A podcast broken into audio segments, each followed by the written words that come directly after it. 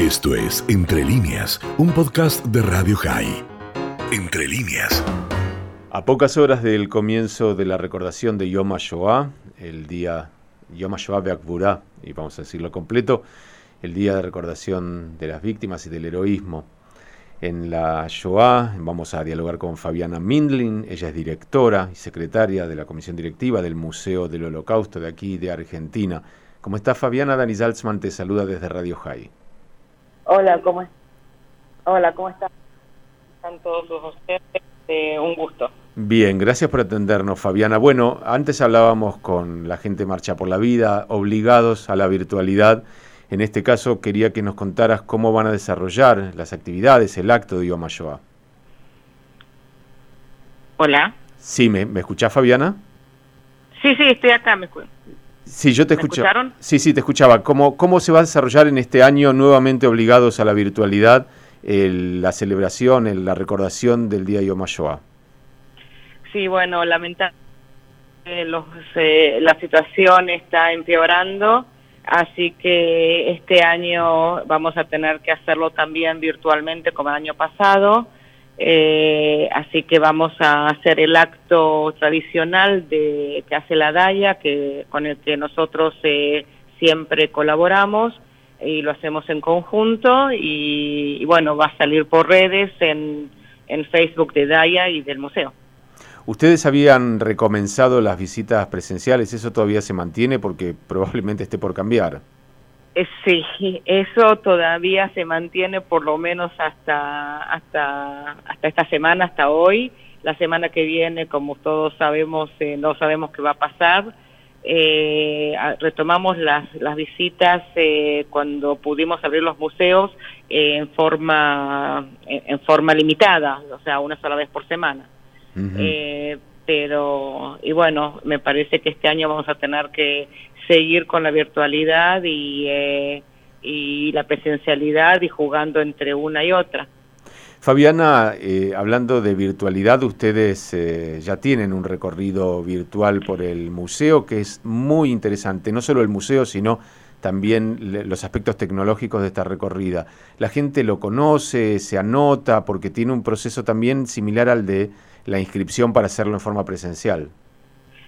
Sí, eh, el año pasado eh, cuando nos fuimos todos a, las casas tuvimos que reinventarnos y, realmente eh, todo el equipo hizo un excelente trabajo. Uno de ellos es el recorrido virtual que se, se puede recorrer en, grupos guiados por Zoom.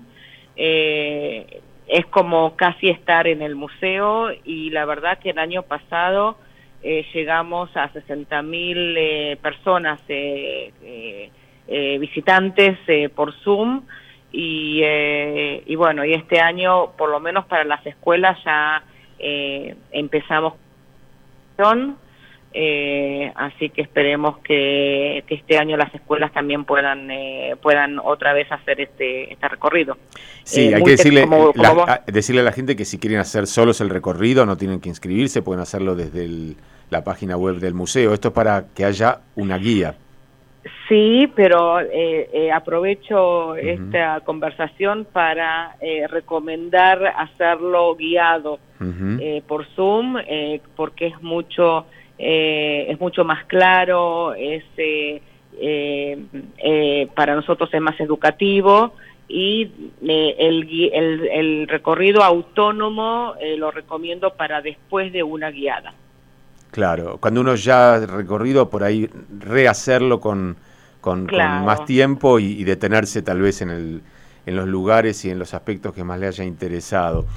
hoy hablábamos con Alejandra Tolcachir de Marcha y y nos poníamos a pensar en lo que significa este año para nosotros, con sus angustias, con las pérdidas, con el dolor, con el miedo, y de alguna manera, por supuesto que no haciendo la comparación, pero tratando de entender, eh, a lo mejor uno pone en perspectiva el sufrimiento, lo que puede haber sido para una persona, eh, eh, una enfermedad en un gueto o en un campo, la imposibilidad de tener higiene, la imposibilidad de cuidarse, de cuidar a los seres queridos. Digo, este año, por un lado, no, nos quita la presencialidad, pero también nos acerca a poder ponernos un poquitito en la perspectiva de aquellos que han sufrido y yo creo que el museo ayuda mucho a eso. Eh, yo no entraría en una comparación. No, no, no es comparación, es eh, simplemente porque, porque duele, duele estar encerrados y esto no tiene nada que ver con eso, justamente al revés. simplemente porque, no, porque no se parece en nada y creemos que es terrible. Claro, o sea, no, realmente no entraría en una, en, eh, en una comparación así. Lo que sí puedo decir es que nosotros en la parte donde eh, explicamos los guetos, hablamos mucho del, eh, eh, en, los guetos hablamos de lo que fue el hacinamiento, las epidemias ahí con la sociedad, pero de ninguna manera estaría comparando ni lo que está pasando ahora con lo que pasó allá. No, no, no es una comparación, es simplemente porque justamente el tema de marcha era el tema de la medicina y de la salud en tiempo de la Shoah y estábamos pensando en lo difícil, lo terrible, eh, que era también las condiciones de, vida, de higiene, de salud, eh, y en ese contexto lo estábamos hablando. Bueno, ¿cómo hace la gente para, para poder participar del acto que mencionabas al principio? Solamente entrar en el Facebook eh, Live del Museo del Holocausto o Museo Shoah o el Facebook de, de la DAIA. Eh, y, ahí a las 6 de la tarde mañana va a estar eh, vamos a estar transmitiendo en vivo eh, el acto desde el museo. Bueno, ojalá mucha gente pueda participar y, mucha gente pueda acercarse no solo al acto, sino al museo en general. Ojalá podamos o puedan mantener la presencialidad, especialmente en lo que hace a lo didáctico para los alumnos, ¿no? Eh, sí, la verdad que es eh, nuestra, nuestra mayor eh, prioridad. Bueno, que así sea, Fabiana, y gracias por todos estos datos. El trabajo que han hecho en el museo es realmente impresionante. es recomendable para todos los que no lo hayan visto o conocido hacerlo. Me parece que, que, por un lado, es una visita casi obligada, pero por otro lado, es una visita más que necesaria. y, y el trabajo que han hecho tecnológico es realmente digno de destacar y, los felicito por eso, porque han ayudado a, mucha gente que, por ejemplo, no tiene acceso ni siquiera fuera de una pandemia a poder conocerlo y, poder acercárselo es realmente una gran tarea. Muchas gracias por tus palabras y eh, muchas gracias a todos y, la verdad que los esperamos eh, para que lo vean ustedes mismos y no solamente eh, por lo que se está diciendo acá. Un gusto grande, Fabiana, y bueno, saludos a toda la gente allí en el museo. Gracias, pasaré. Era Fabiana, Fabiana Mindlin, la directora y secretaria de la Comisión Directiva del Museo del Holocausto. Esto fue Entre Líneas, un podcast de Radio High. Puedes seguir escuchando y compartiendo nuestro contenido en Spotify, nuestro portal radiohigh.com y nuestras redes sociales. Hasta la próxima.